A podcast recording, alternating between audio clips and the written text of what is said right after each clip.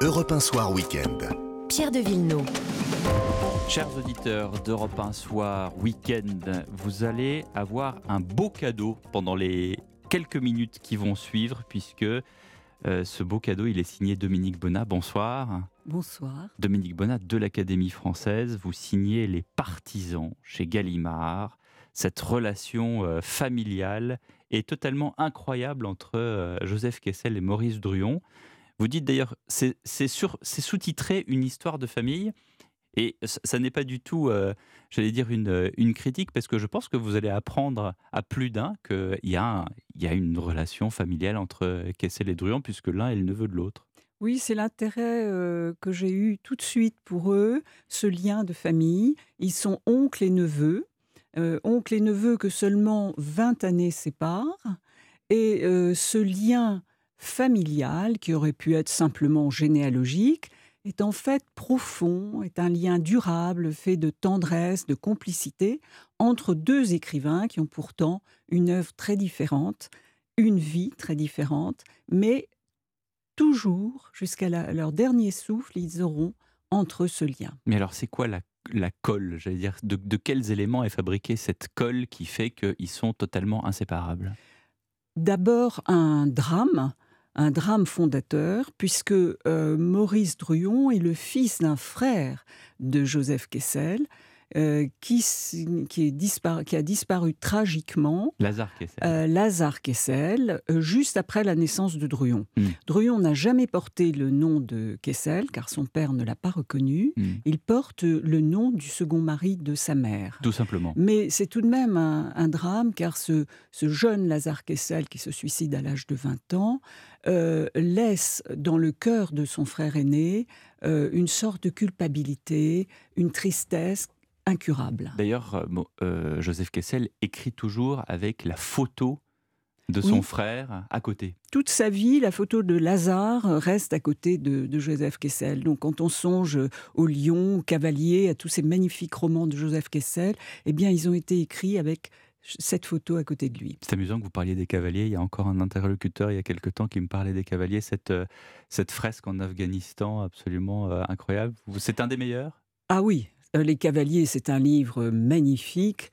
Euh, si on ne l'a pas lu, il faut, il faut aller vers lui, il faut se précipiter. On va d'abord lire euh, je, mais, je crois que oui, cette œuvre de, de, Kessel, elle est belle parce que c'est une œuvre généreuse, c'est une œuvre ouverte sur la planète, mais c'est une œuvre surtout pleine d'une humanité, d'un esprit de tolérance qui font du bien, qui font mmh. du bien aujourd'hui. Kessel était sur tous les terrains, sur tous les terrains où il y a une guerre, une révolution, où la vie est difficile, mais à chaque instant, il regardait euh, le cas humain, il était solidaire avec les gens. Sa devise, c'était partout un ami. Et cette espèce de, tendresse de Joseph Kessel, eh bien, euh, c'est le, tissu de tous ses romans. Il revêt euh, l'uniforme d'ailleurs quand il le faut. Vous le disiez, il était, il était à la guerre quand il le fallait. Et votre euh, document, parce que c'est un document, s'appelle euh, Les partisans, parce que effectivement, il y a quelque chose euh, que quand on regarde à la fois les photos que vous avez l'amabilité de nous remettre à l'intérieur de ce livre et à la fois les, les, différentes anecdotes, les différentes histoires que vous racontez, puisque ce sont comme ça des, des, des, des, pans de vie à la fois de Maurice Druon et de Joseph Kessel, on a l'impression que Joseph Kessel ne comprend pas pourquoi il y a la guerre, pourquoi il y a une injustice, pourquoi les juifs, pourquoi à chaque fois, il y a des interrogations. Oui, il partage, il partage les combats, il partage euh, les insurrections, il a en lui sa part de, rébellion, mais c'est avant tout un témoin. Euh, c'est pas du tout un, guerrier hmm. euh, en quête de violence. Euh, c'est pas du tout cela qui attire Joseph Kessel. Ce qui, ce qui l'attire dans ses engagements, c'est la fraternité. Et il cherche la fraternité au-delà même des, des combats. Euh, si j'ai appelé ce, ce, livre Les partisans, c'est parce que euh, Kessel et Druon ont écrit ensemble, en mai 1943, Le chant des partisans qui est mm, Ami, tu le vol noir des corbeaux, etc. Et, on a hésité à euh, vous le passer, mais comme tout le monde le connaît, je l'espère d'ailleurs. C'est un chant effectivement très viril, un chant guerrier. Curieusement, euh, écrit à partir d'une musique d'une femme, mmh. Anna Marley, euh, russe en exil à cette époque-là à Londres, comme l'étaient euh, Druyon et Kessel. Donc, il grattait des airs russes à la guitare, et à partir d'un air qui a séduit Kessel, parce que Kessel a une oreille pour toutes les mélodies russes, et donc ils, ils, ont écrit dans un petit hôtel à Londres en un après-midi simplement ce, ce chant. Et à l'autre bout de la chaîne, donc il y a, quand même Anna Marley, euh, Druon Kessel, et à, l'autre bout de la chaîne, il y a une chanteuse qui est la première interprète de ce chant, qui n'est pas chanté par un homme au départ et enregistré par un homme, mais par une femme, Germaine Sablon, mhm. euh, qu'on a complètement oublié aujourd'hui, mais qui a été une véritable star en son temps, aussi célèbre que Joséphine Baker ou Miss Tinguette, et qui était la sœur de ce chanteur de charme à la voix très, très douce et roucoulante, qui était Jean Sablon. Oui, et alors c'est amusant parce que dans votre livre, il y a énormément de personnages, mais Germaine Sablon est là un peu comme euh, quelqu'un qui tourne autour de Maurice Druon et de, Joseph Kessel. on a l'impression d'un trio. Oui, et pour moi c'était important parce que euh, Germaine Sablon apparaît dès le premier chapitre, qui est le, récit du départ de Kessel et Druon en 42 vers la France libre, à travers la frontière espagnole et portugaise. Et euh, Germaine Sablon, tout au long de ce livre, empêche le duo Kessel-Druon de se figer, hmm. euh, d'être trop un face-à-face. Et euh, elle, euh, elle met un peu de mystère aussi entre. C'était la maîtresse de Joseph Kessel, une des maîtresses, une, des maîtresses chéries de, Joseph Kessel. mais elle a une véritable épopée, elle aussi, puisque elle, elle, est, elle est magnifique, elle a un comportement d'un grand courage pendant la Seconde Guerre mondiale.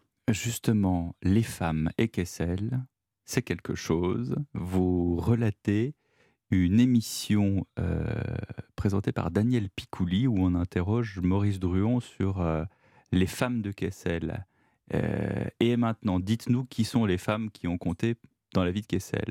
Druon cite Sandy, la première épouse, morte à 30 ans de la tuberculose. Il cite Katia Gangard, la seule capable de mettre un peu d'ordre dans sa vie.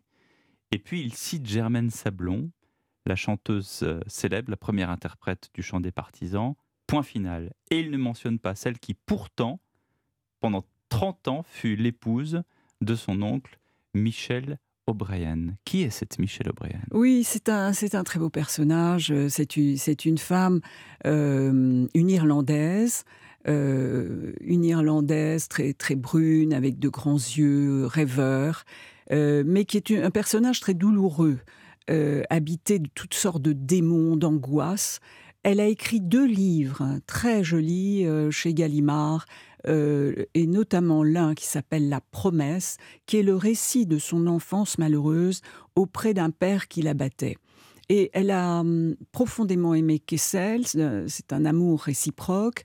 Euh, mais un amour difficile. Elle ne, le laissait pas sortir de chez eux sans elle. Oui, Druon lui en a beaucoup voulu parce qu'elle a d'une certaine façon isolé Kessel de tous ses amis. Kessel aime vivre en bande avec euh, euh, beaucoup de, d'hommes autour de lui. à la russe, il, à, la, russe, il y a toute une bande autour de lui. Il faut savoir boire, il faut chanter avec lui. Et donc, Michel O'Brien a tendance à, à, fermer, à resserrer le cercle et à garder euh, Jeff, comme on l'appelle, euh, pour, elle, son homme pour elle. Donc là, il y a, une difficulté. Euh, c'est une femme qui a, comme on dit aujourd'hui, un problème avec l'alcool très sérieux, qui amènera d'ailleurs Kessel à écrire ce livre qui s'appelle Avec les alcooliques anonymes. Et donc là, un personnage fragile. J'ai aimé ce personnage de Michel Kessel. Vous reprenez cette émission avec Piccoli également pour vous intéresser euh, sur euh, l'écriture de Druon et de Kessel. Et, quand on lui demande euh, qu'est-ce qu'ils ont en commun, Maurice Druon, nous avons en commun la passion d'écrire. Et vos différences, poursuit Picouli. Alors Druon sourit, il doit revivre un moment lointain dont l'affectueux souvenir adoucit tout à coup son comportement de grand notable, abordant, arborant pardon, la rosette reverte son costume gris anthracite. Kessel n'était attaché qu'à l'individu moi, c'est la collectivité qui m'intéresse. Jeff me disait, tu veux toujours mettre de l'ordre dans la société, laisse donc tomber, c'est impossible. Oui, euh, ce qui est intéressant dans un parallèle qu'est celle de Ruyon, c'est pas seulement évidemment le fait qu'il soit oncle et neveu, mais c'est aussi le fait que ce sont deux écrivains. Mais ces deux écrivains qui ont donc une œuvre euh, tout à fait différente, euh, néanmoins généreuse de part et d'autre, ils ont une vraie complicité. Il n'y a pas entre eux de rivalité littéraire, il n'y a pas de, conquête, euh, entre d'esprit de conquête, pas du tout. Ils ont souvent écrit ensemble, mmh. épaule contre épaule, mmh. dans la même pièce, euh, chacun travaillant à son roman. Ils ont travaillé aussi ensemble sur les mêmes textes. Mmh. Euh, Druyon, on peut le dire, a donné un coup de main à Kessel pour une, mettre un roman transformé en roman, pièce de théâtre. Kessel donne à Druyon quelques conseils au début de sa carrière et lui dit, lui enseigne ce, premier élément qui est capital aux yeux de Kessel, la clarté, la clarté du récit, toujours être simple, être clair, parler à tout le monde. C'est ça aussi la grandeur de, cet écrivain Kessel c'est qu'il ne s'adresse pas au petit nombre, il s'adresse à tous. Et donc chacun de ces livres peut, peut, être, peut être lu euh, par les hommes, par les femmes, à tous les âges, et quelle que soit la culture que l'on a. Alors l'écriture à plusieurs, ça vous le, vous le dites en, dans votre livre aussi, c'est l'idée des rois maudits, qui est un, c'est un travail d'atelier. Il y a un atelier en fait d'écriture. Oui, il y a un véritable atelier. on a souvent dit Oh, mais Druyon n'a pas écrit Les Rois Maudits. Si, il a écrit Les Rois Maudits, mais il a appliqué aux Rois Maudits euh, une technique qui est à la fois ancienne et nouvelle. Elle est ancienne parce que Alexandre Dumas Willy, le, mari de Colette, l'avait également utilisé. Donc, il travaille avec des collaborateurs. Mais c'est une méthode extrêmement moderne, c'est-à-dire que Druon est un peu le pionnier du feuilleton euh, de séries télévisées qu'on mm. regarde tous aujourd'hui. Mm. Mm. Donc, c'est-à-dire, c'est pas seulement le travail d'un seul, c'est le travail d'une équipe.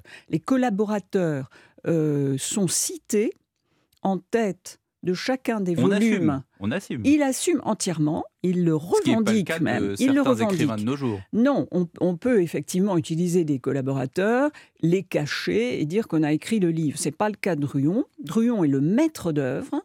Donc il a le projet, il a les personnages, il sait exactement comment répartir l'action, l'intrigue, mais il s'adresse aux collaborateurs pour avoir une documentation précise sur le Moyen Âge, qui est la toile de fond, sur ce XIVe siècle, euh, très compliqué à retracer.